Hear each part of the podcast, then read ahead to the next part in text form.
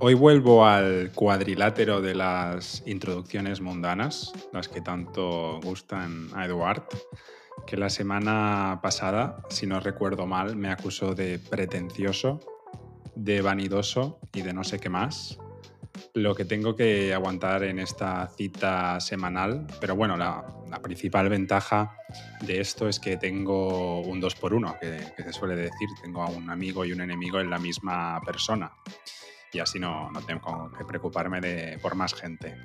Todo esto, suerte que tengo a X como amiga, compañera de podcast que me anima a seguir a pesar de los fallos que pueda llegar a cometer.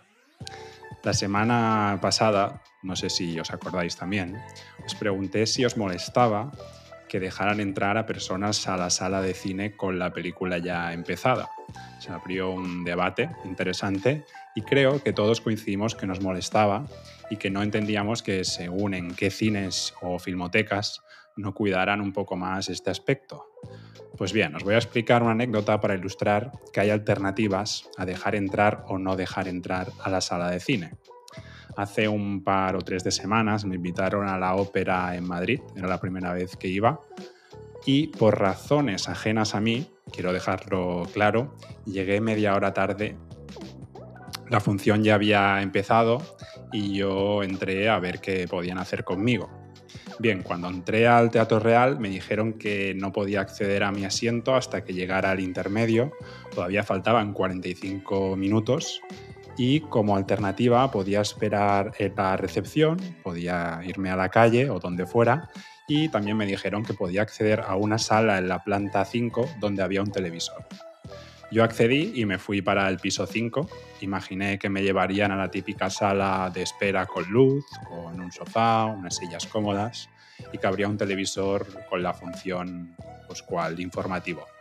Pero no, al llegar a la planta 5, una chica joven me recibió y me dijo que ya estaba informada de todo. Me acompañó hasta un cuarto, que no una sala, un cuarto oscuro, donde había un televisor sin audio, porque tú ya desde allí puedes escuchar la ópera. No estaba mal como idea, lo que me sorprendió es que hubiera más gente, unas 10 personas aparte de mí, y que si giraba un poco la vista, pues veía el, público y también veía de refilón lo que era la, la función. Estaba como enfrentado al teatro y el escenario me cogía de lado. La, la situación al menos para mí era un poco de incertidumbre, un poco embarazosa, no solo porque estaba fastidiado por llegar tarde, repito, no fue mi culpa, sino que me sentía como en un cuarto oscuro, eh, como, en el, colegio, con los demás compañeros castigados por haber llegado tarde y no haber cumplido con nuestra responsabilidad. Al fin, al llegar al intermedio, pude salir y dirigirme al, sitio que me, que me tocaba. Yo no sé si en los cines puede llegar a pasar algo parecido contando que cada vez tenemos más películas con duraciones de, una obra de, ópera, podrían hacer un intermedio y habilitar una sala para que los sinvergüenzas que llegan tarde puedan esperar allí. Bienvenidos a Rosewood Sociedad Limitada, empezamos.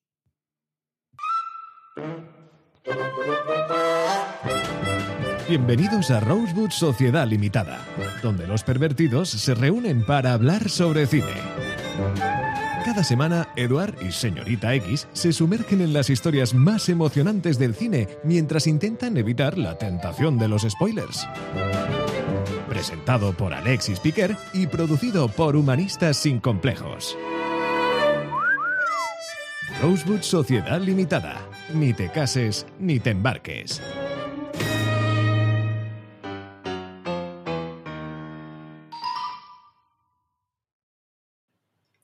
¿Qué fuiste a ver? Fui a ver Medea. Gran madre. ¿eh? Sí, sí, sí, una mujer muy cabal. No, me invitaron a última hora, la verdad, me invitaron. Ese día jugaba el Barça, ya sabes que yo no me suelo perder esa cita, y, me la perdí, pero llegué tarde, llegué tarde porque la, la persona que me invitó erró con la hora de inicio de la función y me avisó por mensaje, pero yo no lo vi porque estaba haciendo otra cosa hasta que mm, decidí dirigirme al teatro. Y entonces, bueno. La autocrítica por delante.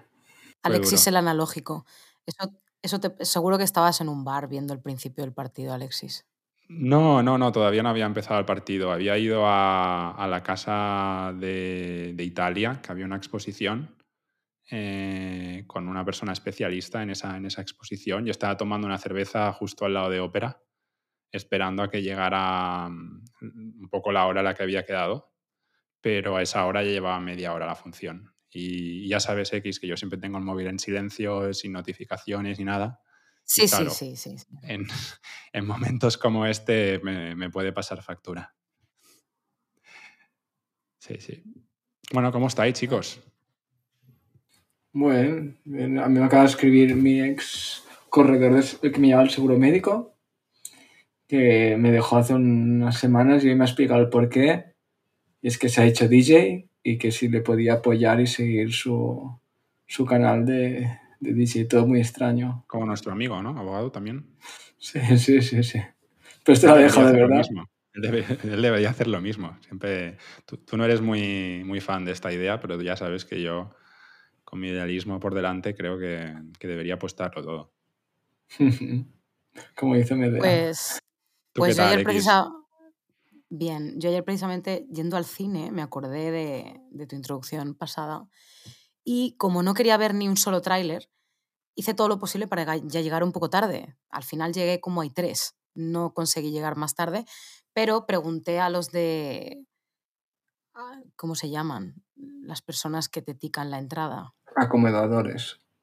Pero no te acomodan, solo te pasan la entrada. Porque ahora ha cambiado, ha, cambiado, ha, ha cambiado un poco la filosofía del cine. Bueno, los ticadores eh, les pregunté, les dije, oye, ¿cuándo, ¿cuál es el minuto máximo para poder llegar tarde y que te dejen entrar? Porque yo sé que alguna vez a alguien no le han dejado entrar y me han dicho que 10 minutos. Más de 10 minutos no, ya no te dejan entrar. Pero 10 minutos es muchísimo ¿eh? para una película. Según qué película, Es muchísimo. 10 minutos es que entras ya desconcertado. Suele haber 5 de trailers en general. Entonces, bueno, llegas con 5 minutos de película iniciada. Bueno, Pero hay gente que llega muy tarde, ¿eh? O sea, a mí me Sí. sigue molestando, ¿eh? Ayer llegó gente tarde y a mí me molesta. bueno. Eh, si os parece bien, creo que esta semana todos hemos ido al cine, todos hemos hecho nuestros deberes, así que... hemos cumplido, hemos cumplido. Sí, no, la, Eduard ya no tendrá todo su peso, todo el peso sobre sus hombros y, y podrá compartir carga con, con nosotros dos, X. Un tío autocrítico, ¿eh? Alexis Piqué. Sí, sí, sí, sí. Vamos a la cartelera. Muy malo.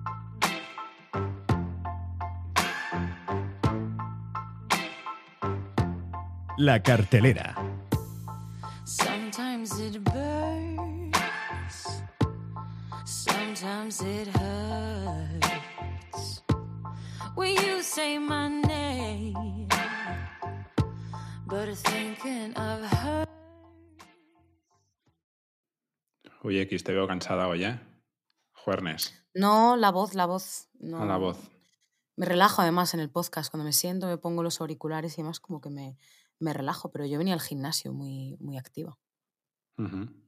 Bueno, ¿qué habéis ido a ver esta, esta semana y si os ha pasado algo interesante? ¿Quieres que empiece yo esta, esta vez?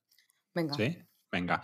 Yo ayer fui a ver Misterio en Venecia, que es una película de Kenneth Branagh. Y fui a verla, Eduard me riñó un poco cuando le dije, dice, no, porque yo quiero que veas a ver la de Moretti, porque así la podemos comparar. Pero me apetecía ver algo así como un poco más comercial. Pensé en ti, Ujú. X. Eh, dije, mira, hoy voy a hacer un X. Me apetecía ver una película así entretenida, quería pasármelo bien. Confieso que pretendí comprar palomitas, pero no pude porque llegué relativamente justo y había una cola del copón y no, no me daba tiempo. O sea, si hacía, si compraba ¿Qué te palomitas. está pasando últimamente, Alexis? No, no, bueno, un desliz lo tiene cualquiera. Se ve gordo y quiere adelgazar. No, de hecho me veo delgado, me veo delgado. El otro día me tuve que poner un cinturón. Y, y, y nada, fui a ver esta película que es eh, el director vuelve a hacer una, una adaptación de una novela de Agatha Christie.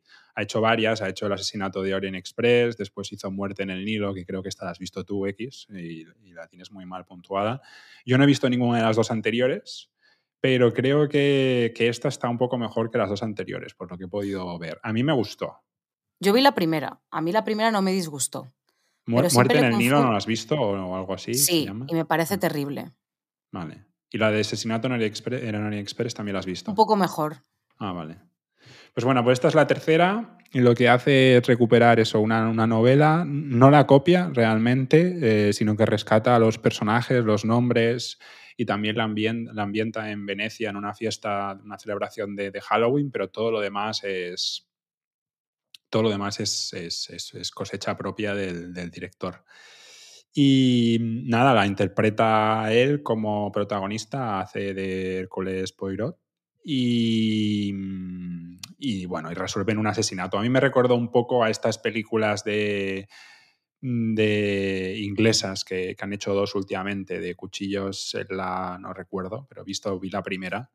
Sí, puñales en. ¿cómo Puñales en la espalda, sí, sí. Pues sí, es son del estilo. Es, Es, la- es raro que no te acuerdes del título, tú. Sí, ya, ya, ya. Hab- Habló el Judas. Y, y- y nada, me gustó, la verdad. Eh, creo que la diferencia entre las otras dos, que no, que no la he visto, eh, pero que me parece muy interesante y que puede gustarte a ti, X, porque pensé en ti, es que es una película de misterio, de, de re- de- de resolver, un, un asesinato, un conflicto, pero tiene muchos tics durante toda la película de miedo. Es una película que puede considerarse como de, de pseudoterror. Te mantiene en tensión, hay algún que otro susto, utiliza elementos espiri- espirituales, de mediums. Entonces, bueno, hay una parte oculta en la, en la película que creo que está, está bien cogida. En todo caso, es una película entretenida, comercial, para pasar un buen rato, pero a mí me, me gustó. O sea, la... Este, este director, eh, ojo que es el de Belfast, ¿eh? También Sí, hizo es el- es Hamlet. el de Belfast. Y también Sí. ha salido, aparte, como director y que ganó, si me equivoco, el guion, bueno, lo he mirado antes, como guion, si no recuerdo mal, el Oscar a mejor guion. Y también hizo de actor de películas como la de Harry Potter y, Sí, y otras mejores. No, no, muy polifacético este, este tío. Y. mm, Me recuerda a ti, Sí, con, con talento en este caso, pero que hace un poco de todo. totalmente, totalmente. Pero, pero sí, me, me gustó. Ya, ríete, ríete, que ya te- te- esto es como un boomerang.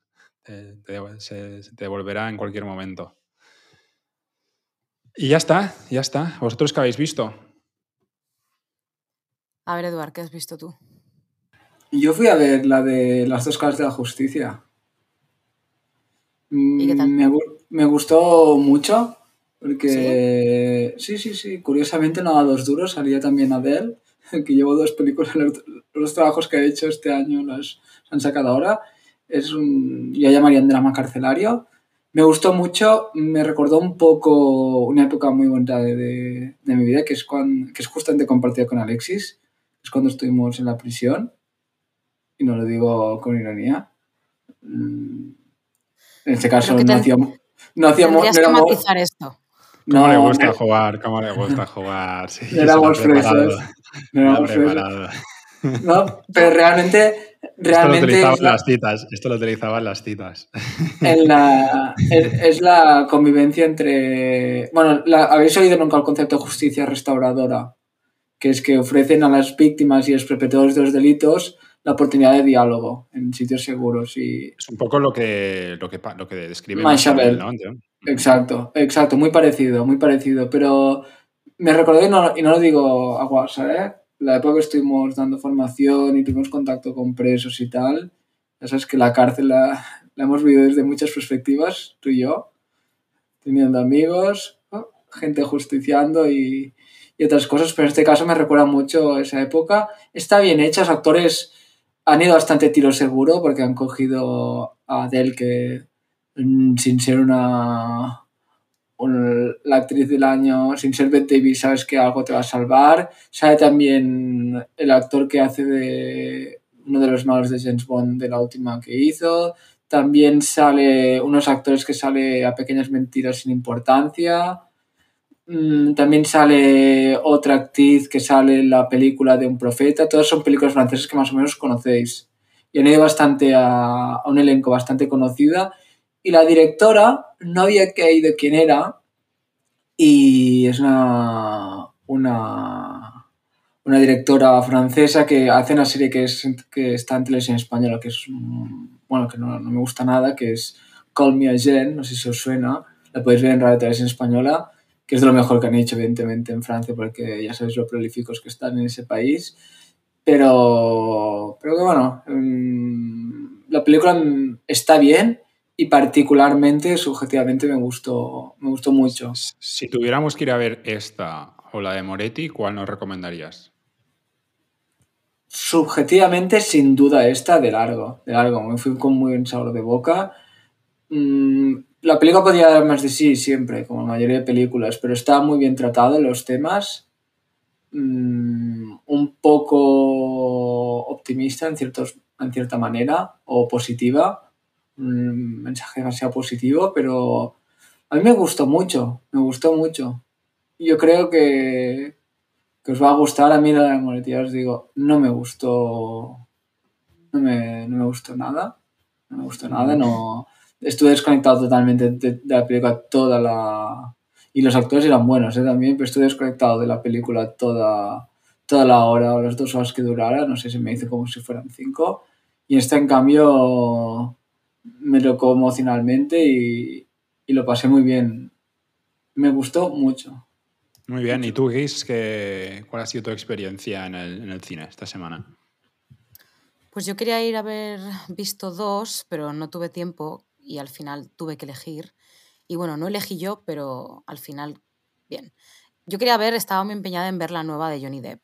Estaba muy empeñada, pero al Eh, final, pirata. mm, al final no pudo ser y tocó la de El superviviente de Auschwitz, que el título en inglés es The Survivor. Sí. Eh, es una película de Barry Levinson, que no creo que haya hecho nada relevante. Yo no he visto nada relevante de ese señor.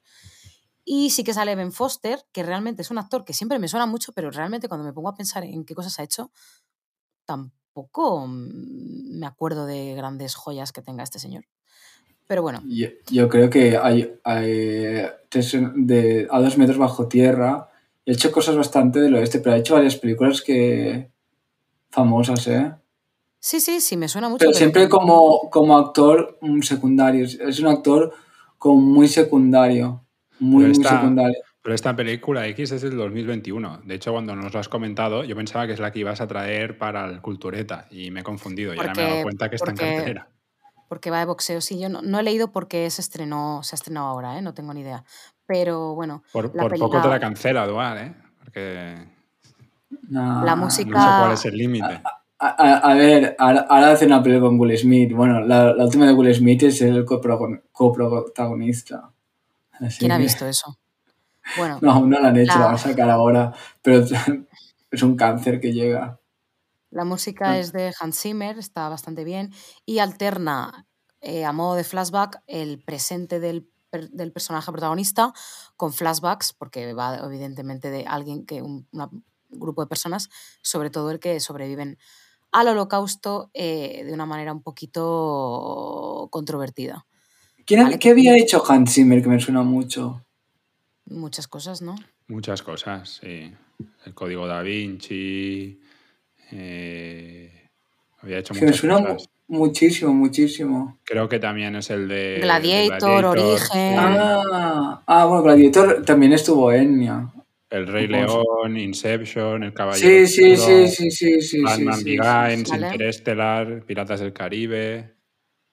Entonces, vale. con- conclusión, a mí no me desagradó, la verdad es que son dos horas largas que se hacen entretenidas, es una película que disfrutas, además las escenas en blanco y negro son... ¡Ay, qué... su- Perdón. No, esto... ¡Ay, madre mía! Es que se acaba de caer, no sé de dónde, os juro que se acaba de caer encima del ordenador. No sé, espera un momento. Estamos sé, teniendo un pro- problemas.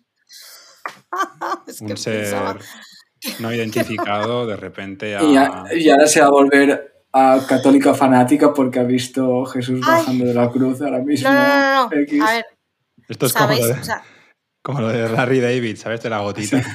Sí, calla- que está llevando.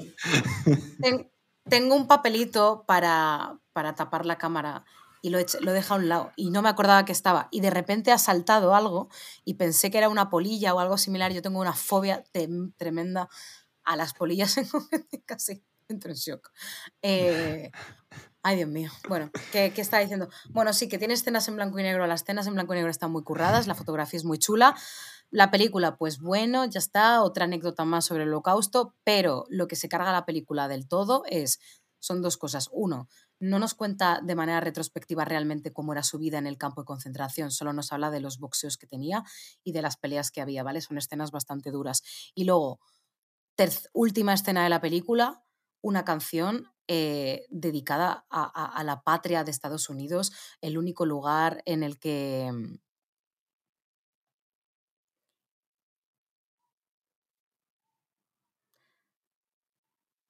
eh, Bueno, hay una canción al final de la película que alaba a Estados Unidos de una manera bastante grotesca, bastante gratuita, según ellos la patria única que ha aceptado a los judíos. Entonces me pareció extremadamente Es, es- politizada. y es correcto. El- mira el ejemplo de Walt Disney y Henry Ford, unos tíos Bueno, ejemplares, ejemplares.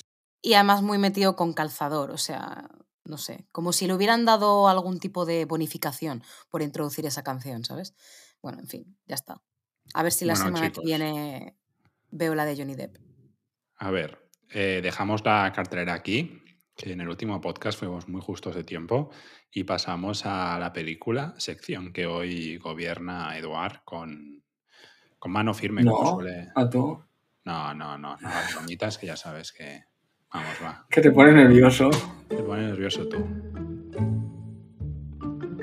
La película.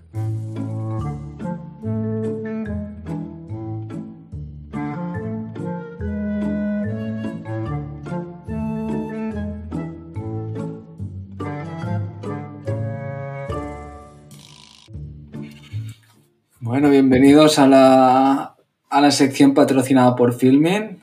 Espérate que acabe la cartelera, ¿eh? Ya, la carta entradilla, digo. Bueno, bueno. Estás tenso, el- estás No, no, tenso, te veo estás el, tenso. el sheriff del condado, ¿eh? Aquí. Bueno, bueno. Ya te daré la chapa. Pero luego no, no digas que dueles porque no llevas camisa.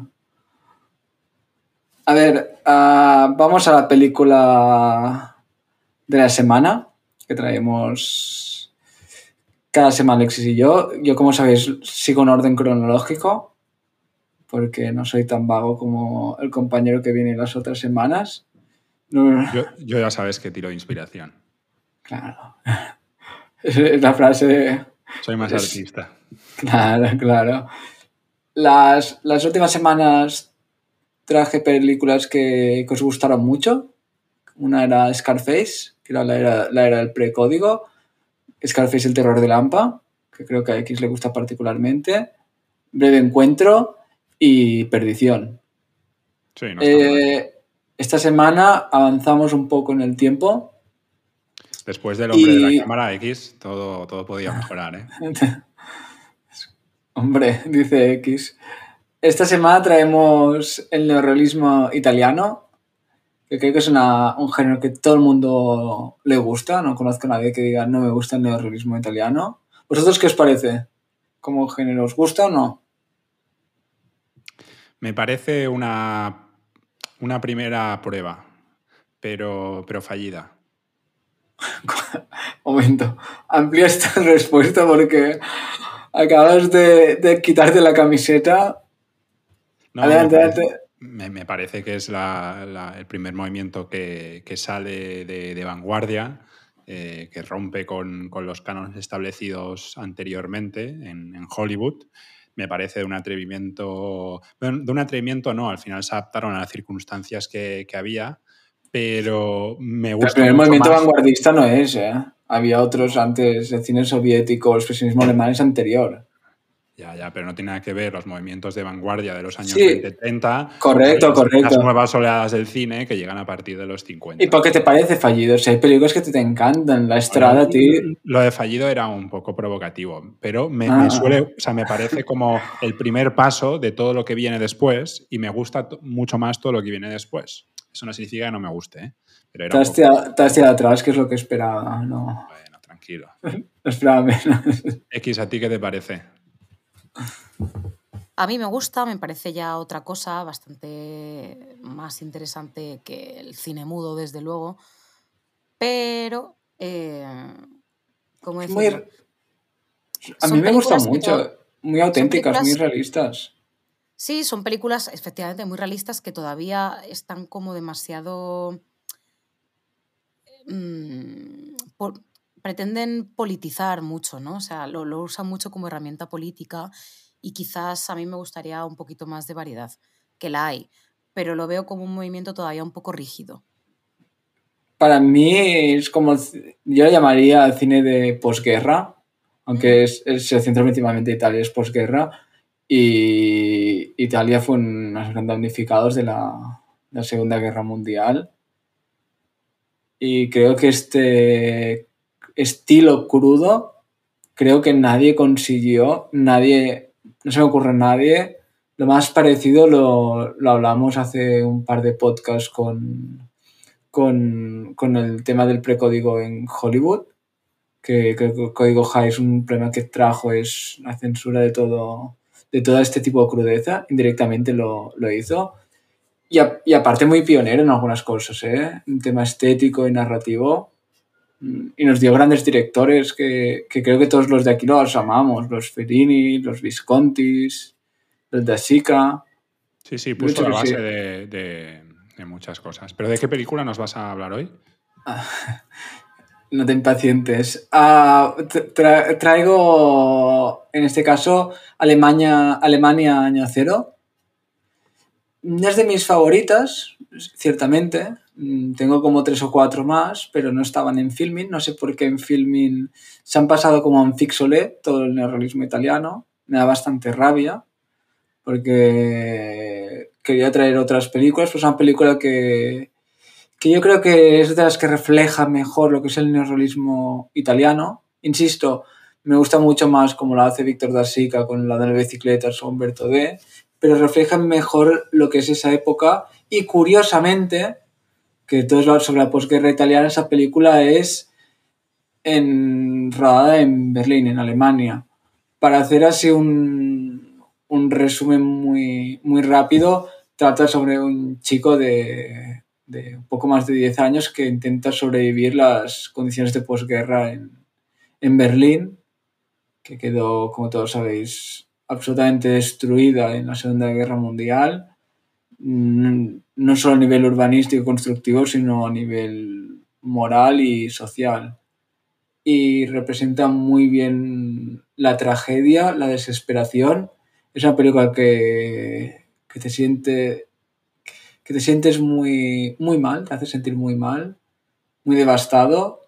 Mm, Me gusta muchísimo, muchísimo. Mm, Me gusta que no haya actores especialmente profesionales en la película. Me Bueno, gusta que es una de esté... las características de, de esos nuevos, nuevos cines. Correcto, correcto. Es una cosa que agradezco. Es, eh, se agradece muchísimo porque tienen una forma muy natural de, de grabar. El tema social lo toca con valentía. Es una película que, que que no la haya visto la tiene que ver. Alexis yo sé que no le gusta especialmente.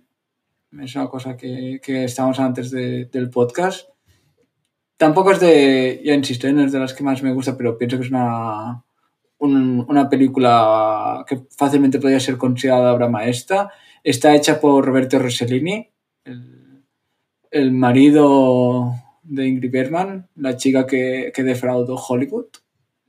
Eh, yo creo que X aquí Qué malo, pero estoy de acuerdo. Es una, Ell- es una sosa. Ellos tienen una, una película que se llama Te querré siempre, que es una, una película que me gusta muchísimo. ¿Sí? Tiene, tiene muchas en las que sale ella. ¿eh? Sale ella. Pero esa Sí, sí. encanta. Yo recuerdo Y- Stromboli, la de Tierra de Dios, que esa a mí me gusta mucho. La de Alemania, no. It- Italia 51. No, Europa 51 se llama. Esa también sale ella. Hic- Hicieron muchísimas. En total tienen, que hoy lo, hoy lo he mirado, ¿eh? Tiene como, como cinco o seis o, o más, ¿eh? A películas acreditadas juntos. Tenía la, es que hicieron juntos, en cinco años hicieron la de Europa 51, Stromboli. También hizo una versión para mí muy fallida de Juana de Arco. Ah, sí, sí, sí. Y la de Te querré siempre que decía Alexis que, que es una gran película. Una gran película. Muy poco. Muy poco. No es neorrealismo italiano para nada. Es una película de, de celos. Pero que, que funciona muy bien. Yo de la, de la película que comentas, eh, hay una parte que no, o sea, ¿Que no acabo de. No, no, que no acabo de entender. Que esto la ¿Cuál? parte de, de- Antes has, has- has hablado de la denuncia social que, que muestra la película y toda la parte de pedrastia, de cuando el niño se acerca con el profesor a esa casa donde... e- e- Eso no, no sé si tú tienes alguna explicación sí, o, lo- sí. o lo entiendes. A, a ver, mm, cuando he dicho valiente no, no era por. porque realmente está buscado eso, porque no... No, es, no es casualidad cuando digo valiente. Ah, todos, todo el mundo sabe, pero casi no se toca el tema de que cuando, cuando Alemania fue conquistado por, por los americanos y los rusos, miles de mujeres fueron violadas. Cuando hay una época de posguerra, miles de niños son abusados y violados. Y es un tema que cuando se toca guerras no, nadie se atreve a, a enfocarlo porque significa un castigo muy grande para, pero para por la los propios alemanes, ¿no? Porque Sí, sí, sí, en este caso por los propios él se alemanes. encuentra con un profesor de la escuela. Claro, pero ¿qué pasa cuando un niño vulnerable está solo? Ya. Y, y por, eso, por eso decía el tema de, de la valentía, porque se atreve a tocar un tema de la pederastia que acordasteis, que Muerte en Venecia lo que supuso y cualquier película que, o Lolita, que lo estábamos hablando, todos los temas de pederastia en esa época estaban muy, bueno, pederastia y pedofilia, ¿eh? estaban muy mal vistos en, en esa época y se atreve con valentía a tocarlo con muy mala baba. Con muy mala baba. Yo tengo una pregunta, Eduard. ¿A Ujú. ti te gusta más eh, Alemania, o sea, esta película que estás comentando? ¿O te gusta más eh, Roma Ciudad Abierta? Mm, esa, es- me gusta más Roma Ciudad Abierta, si te digo la verdad. Y de hecho, si, si miras en Filmafina tengo mejor puntuada. Es que Ana Magnani está tremenda ahí.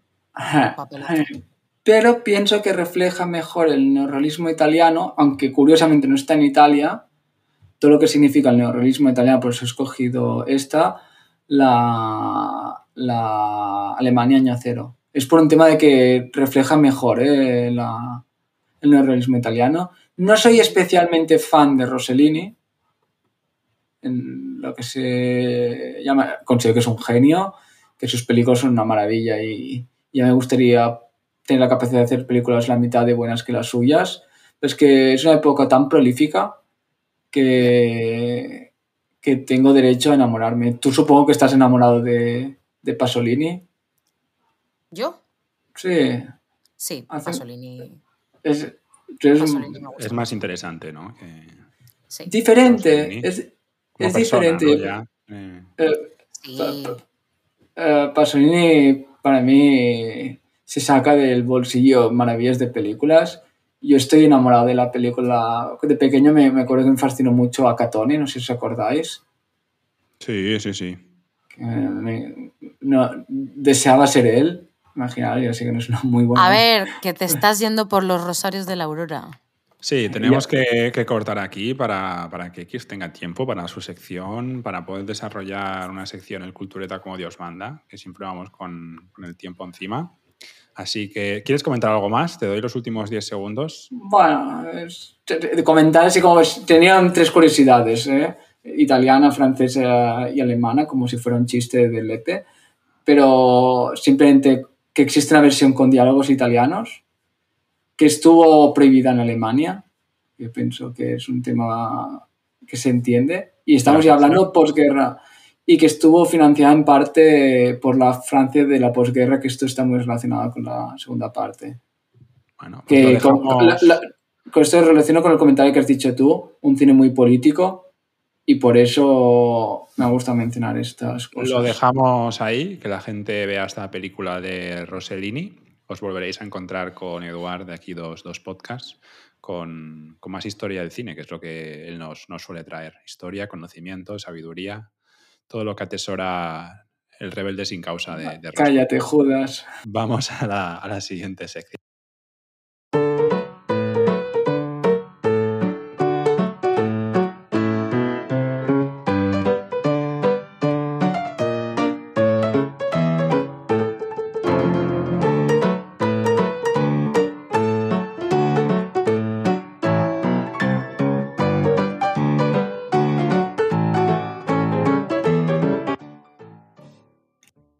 Esos juegos que dice Alexis que son muy fáciles y son como imposibles de responder, X. Acuérdate. Sí, sí, sí. Hoy os traigo, fíjate que Eduard hace unos tres minutos X ha comentado, esta película que no es de mis favoritas, pero podría ser considerada una obra maestra. Pues he estado reflexionando estos días sobre este concepto, sobre el de obra maestra y después también sobre un concepto parecido, pero creo que, que diferente, que es el de peliculón. Y os traigo una lista de, de películas para que me digáis si os parece una obra maestra o un peliculón. Os voy a decir yo lo que entiendo que es una obra maestra y es un peliculón y a ver si vosotros coincidís. Yo creo que una obra maestra es una película que se distingue por su excepcional calidad artística y que tiene una influencia cultural en el tiempo a largo plazo Normalmente estas películas pueden ser reconocidas por su originalidad, por su profundidad temática, porque innovan en técnicas y porque hacen al fin y al cabo una, contribu una contribución significativa al mundo del cine. De alguna manera, las obras maestras desafían las convenciones y exploran nuevas formas de narración visual. En cambio, un peliculón, para mí, es una película que destaca por tener una calidad aceptable, notable.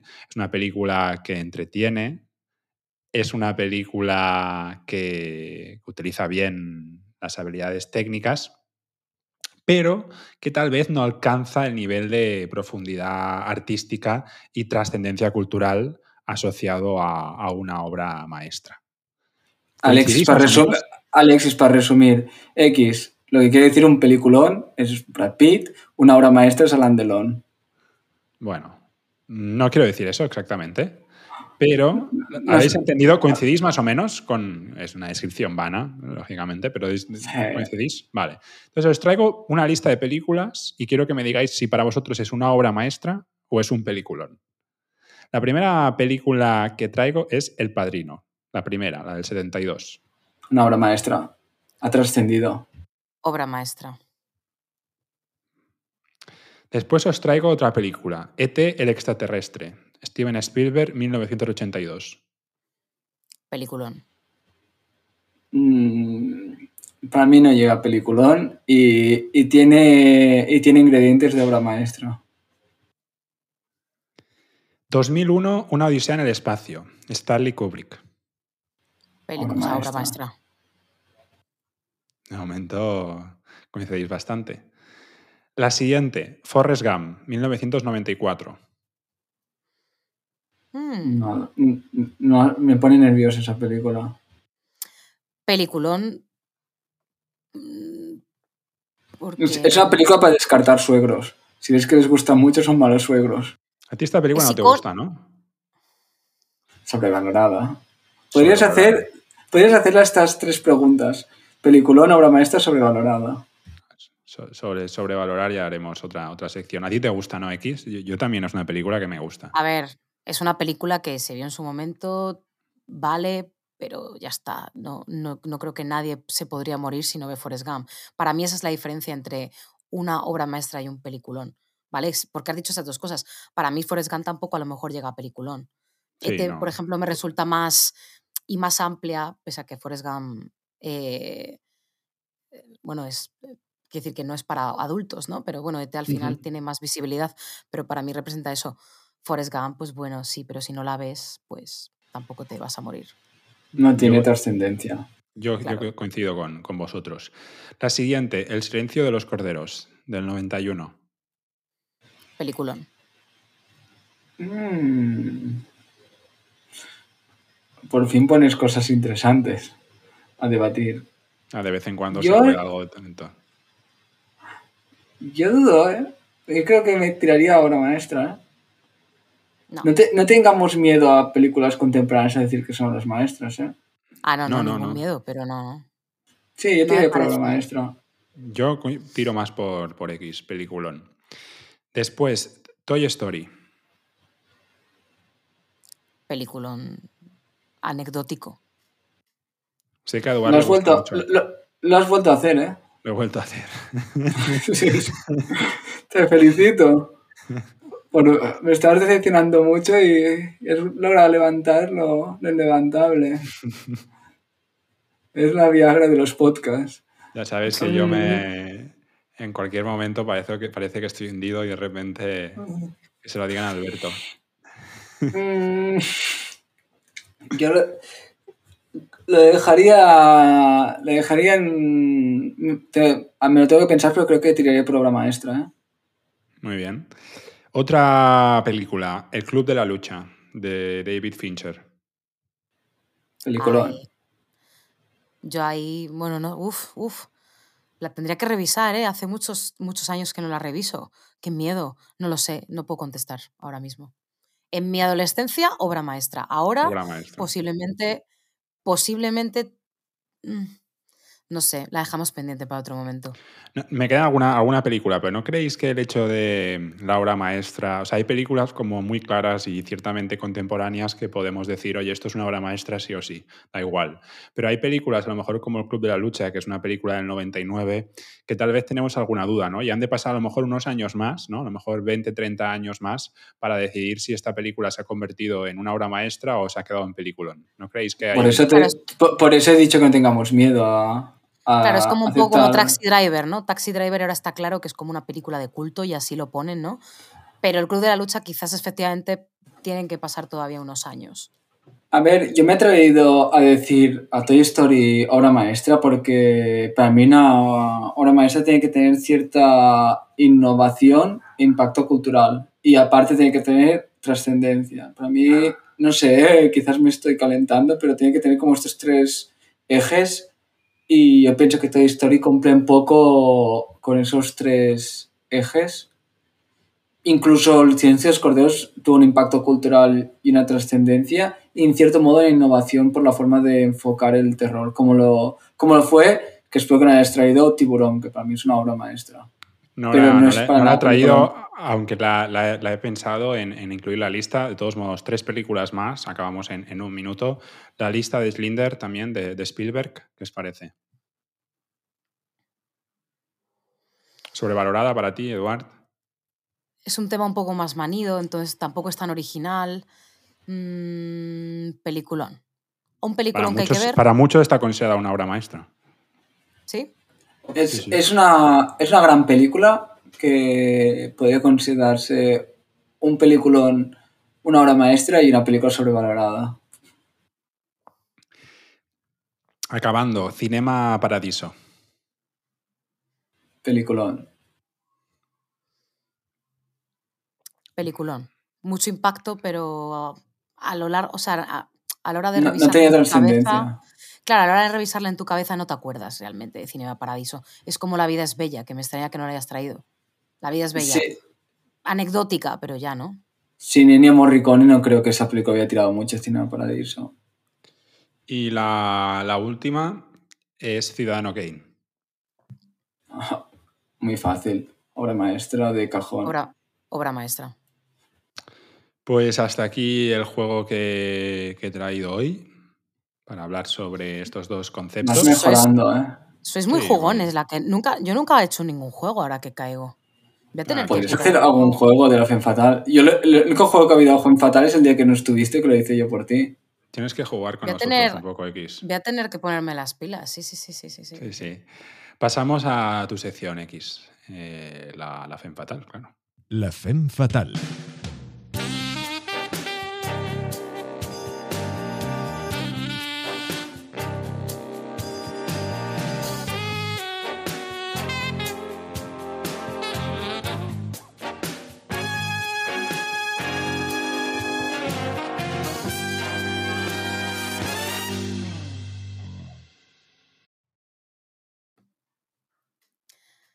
Bueno, queridos, parece que me has un poco hecho como un snack de tu... Te, cen- te centro el tu- balón.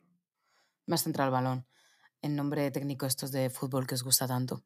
Porque precisamente eh, lo hablamos aquí y la verdad es que yo tenía ganas, precisamente porque era también una película antigua y, y me daba miedo, me da, a veces me da miedo, su- supongo que impone, ¿no? Películas que tanto te, os- que tanto te han Has gustado. recogido el que- guante, has recogido el guante, X.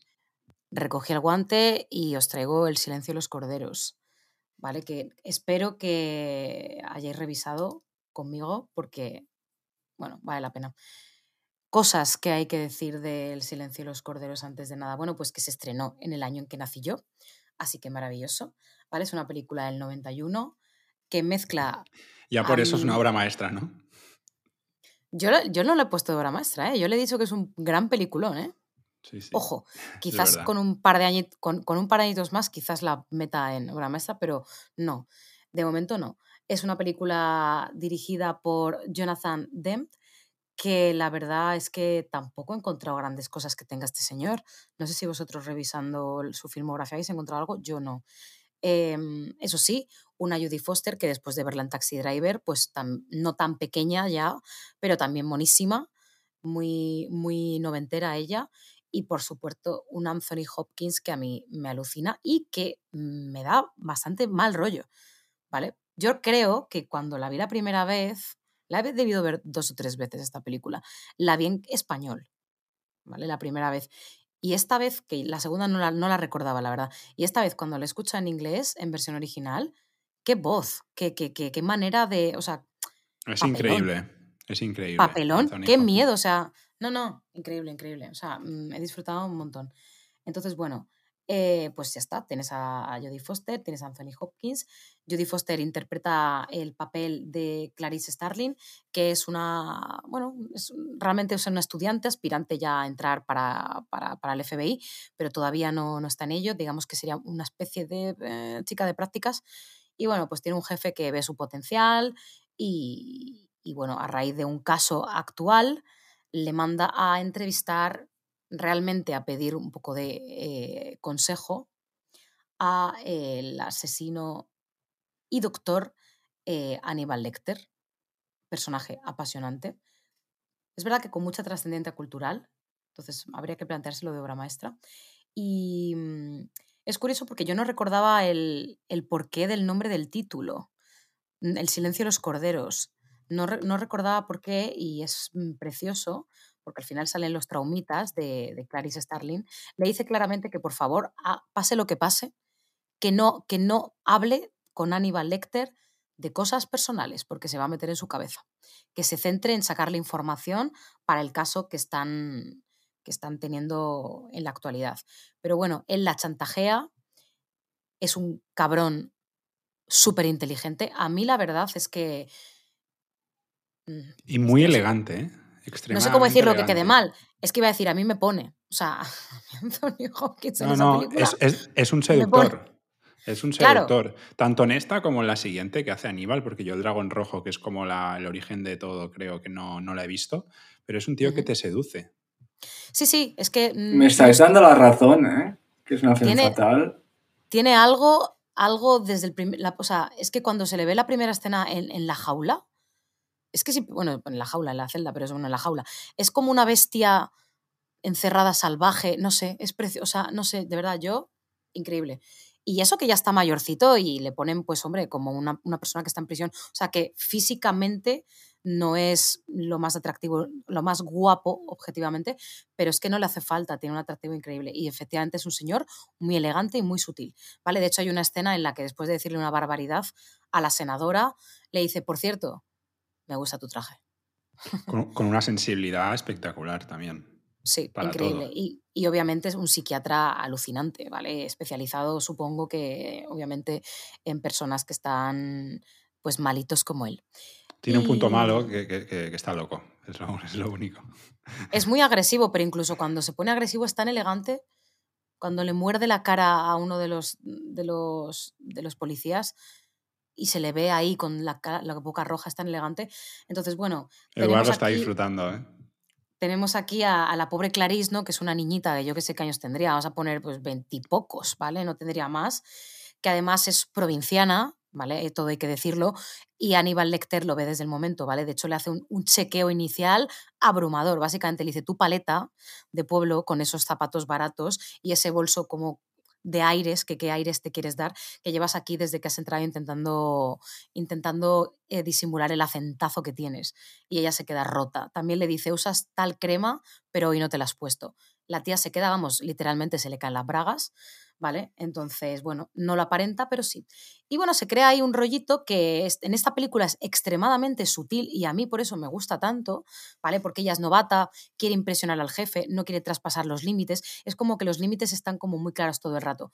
Pero mm, ella se los salta un poquito de vez en cuando.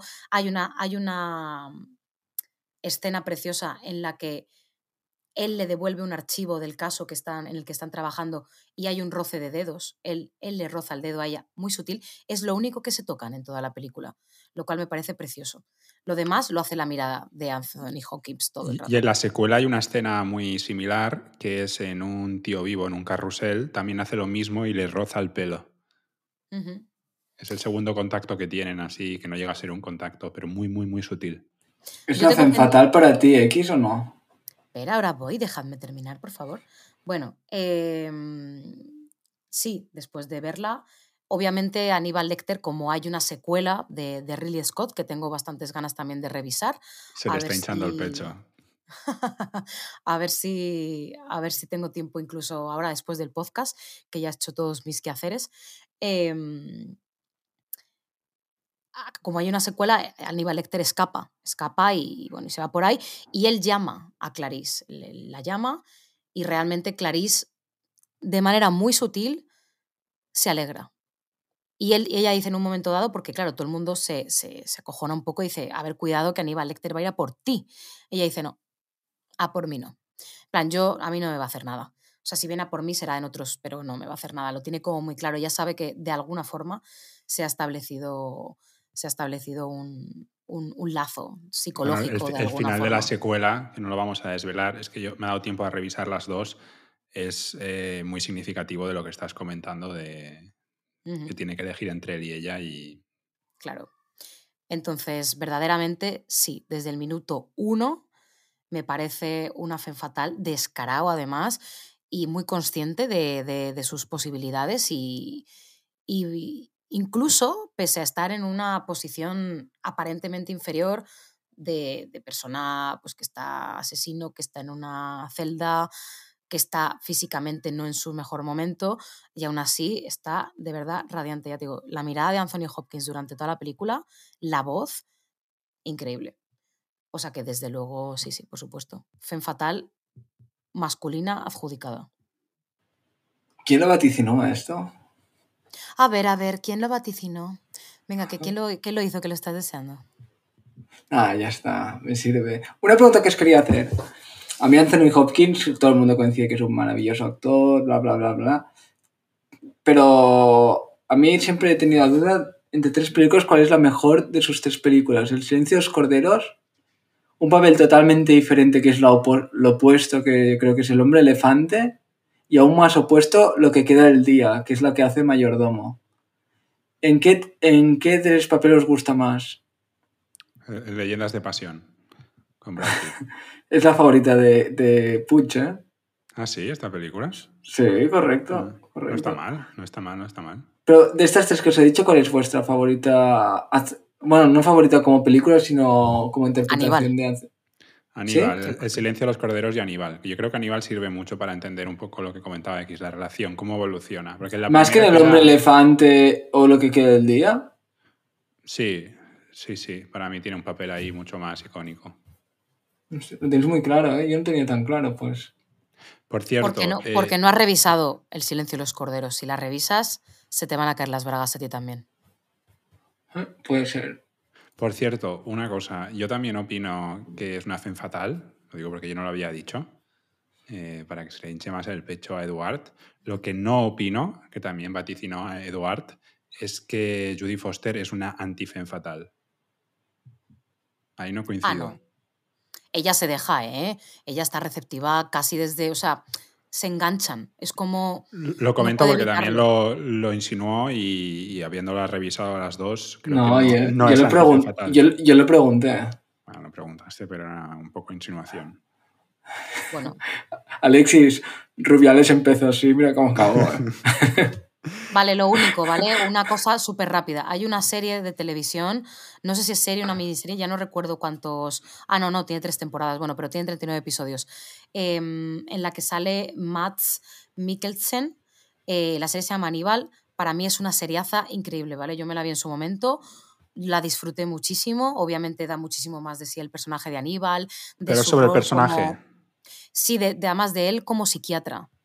Muy interesante. O sea, muy interesante. Yo Hay- la recomiendo. Hay otra serie más mala, creo, que se llama Clarice, que indaga un poco en la vida de Clarice tras eh, el- la película del silencio de los corderos, un año después de eso, y es un poco los casos que va resolviendo ella, pero esa serie que está en Amazon creo que no vale tanto la, la pena, también lo, lo comento. A ver, esta serie que dices tú es por CBS. Normalmente son famosos por hacer cánceres y Lost. Sí, sí, sí. Me cago en la... Cerramos y vamos a, al cultureta. El Cultureta.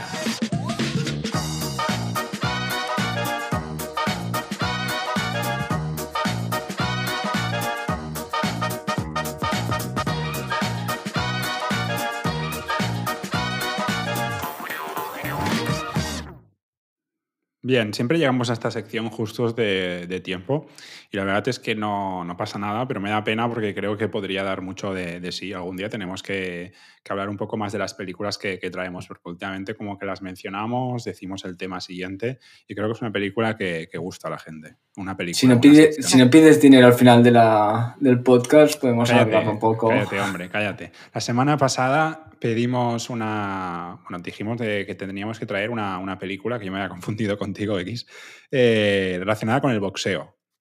Y descartamos Toro Salvaje. Así que, ¿cuáles son vuestras opciones? Porque aquí hay bastantes y Empieza tú, Alexis. empiezo yo. Yo he tenido muchas dudas, ¿vale? Estaba a punto de decir, porque creo que es un, un clásico, ¿vale? A pesar de que no creo que sea un película ni una obra maestra. Estaba a punto de traer Rocky, pero no. Y me he decantado al final por una película de hace 13 años, que es The Fighter, el luchador, que me gustó. Y sobre todo me gustó mucho la relación que, que tienen tanto eh, Mark Wahlberg con, con Christian Bale. Y, bueno, es la, la historia de, de un, de un boxeador eh, con, con talento, pero muy conflictivo, que intenta redimirse entrenando a su, a su hermano menor. Y creo que aquí Christian Bale está, está espectacular. Entonces he traído esto. ¿Nos fuimos a ver juntos? Pues podría ser, podría ser en el Sí. 2010. Sí, en el Sí, me 2010 suena de la de en el bosque o alguna de estas. Me suena. Podría ser, podría ser. No me ha dado tiempo a revisionarla, aunque quería, pero le, le guardo un, un buen recuerdo y tenía ganas de volverla a ver para ver si le podía subir un, un punto eh, del, del- del buen gusto que, que tengo oh, desde, desde que la vi. Sí, de verdad, de verdad. Yo iba a coger ¿Vosotros esa porque también, me acordé, porque también me acordé de Christian Bale. Pero al final dije, mm, a mí Fighter me gustó mucho, pero hay una en la que tengo un poquito más de cariño. No sé si la vuelvo a revisar qué pasará, pero bueno, la vi hace mil- millones de años. Eh, Cinderella Man, de, o sea, con Russell Crowe. ¿Os acordáis de esta película que hablaba... mm, Sí, Eduard la Bro- mencionó. Bromeamos Ah. la semana pasada incluso. Sí, que nos preguntó ¿Sí? por Russell Crowe, sí, que, que, si, que si es buen actor, que si no. Ah, cierto. Bueno, no me acordaba. Yo tengo ventaja Bueno. porque como vuelvo a escuchar el podcast para editarlo, me acuerdo. Pero también tenía esa y de- me acordé de esa y de The Fighter. Son las primeras que me vinieron hacia la mente. Y tú, Eduard, sorpréndenos con tu erudición. Yo, teniendo en cuenta que toca en el ritmo italiano, que estoy enamorado de Alain Delon y, y Claudia Cardinale, aunque apenas sale, he cogido Rocco y sus hermanos. No sé si habéis visto, es una maravilla. Sí, sí, muy buena. Tremenda. La conozco, pero no. ¿Te has, te has cortado el micro, Alexis? No sé si pues te has puesto nervioso. Si necesitas No, no, podemos no. repetir. No, no, porque cuando no hablo lo corto. Tengo esa deferencia hacia los demás. Dime, dime. Zasca. Dime, Alexis, que has dicho no- que estás hablando algo de la película. Que no te quiero decir nada, no, no, no. no te Ah, quiero decir pues nada. Es una película. valiente. venga. Es una película que, que es dura, como la mayoría del neorrealismo italiano, mm, de Visconti, que para mí Visconti es una, una maravilla, muy olvidado, no sé por qué, al cabo de los años. Mm, Y, y que os recomiendo que, mi- que veáis, si no habéis visto, porque os va a gustar mucho. Suele hacer películas largas, como El gato pardo, que también son tres horas, como Muerte en Venecia, que son dos horas, pero muy densas. Es una película que es- para mí es una maravilla, y ya solo por ver a Landelon y a Claudia Cardinale en, en pantalla ya lo justifica todo. Es una maravilla de película, ¿eh? Muy bien, pues ahí dejamos esas recomendaciones sobre películas relacionadas con el, con el boxeo y os planteo el reto cu- cultural del Cultureta para la semana que viene. Vale. Y está relacionado, ¿vale? Está influenciado porque el otro día hablé con, con dos profesores sobre los acuerdos de, de Oslo y sobre el conflicto palestino-israelí.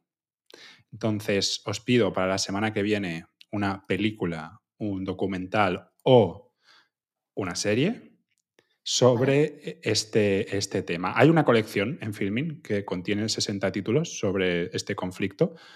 No sé si habéis visto algo relacionado con, con esto, pero tenemos que traer algo relacionado con este, con este tema que os guste o que os haya gustado.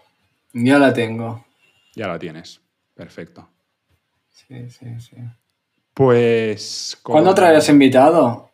Porque te El- vemos un poco perdido. Sí, el invitado creo que va a ir a octubre ya, último trimestre. Creo que para encajarlo también a nivel de, de organización Y de Lo- IVAs, ¿no? y de IVAs, exacto.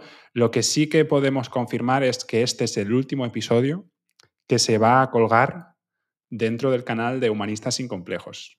Que a partir del siguiente episodio ya solo estaremos en el nuevo canal de Rosbull Social Limitada. Entonces, los episodios publicados hasta ahora en el canal de Humanistas sin Complejos quedarán ahí, no se eliminarán.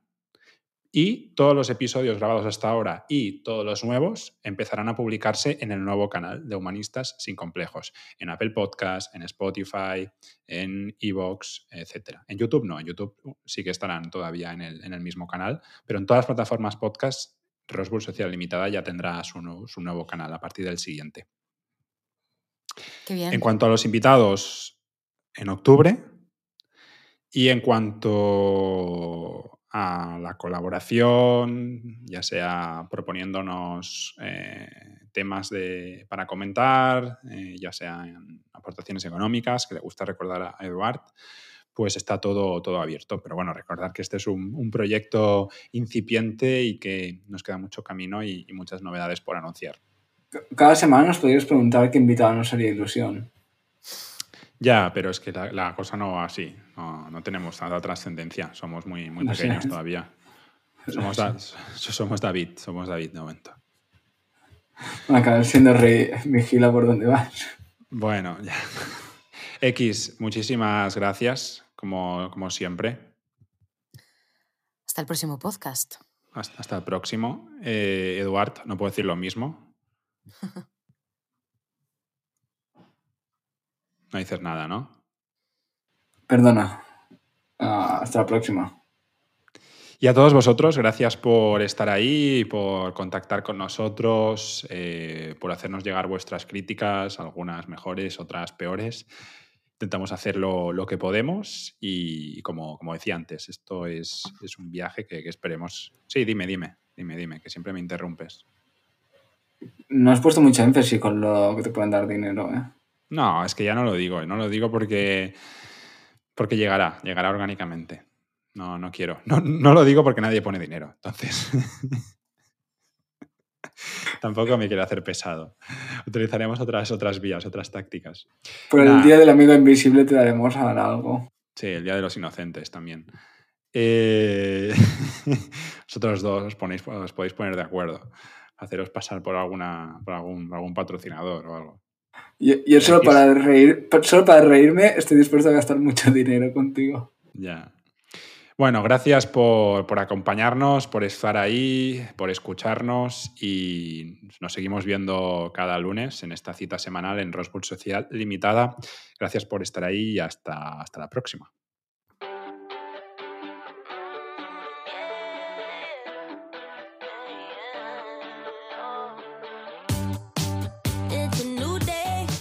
Rosewood Sociedad Limitada, un podcast de cine sobre cine.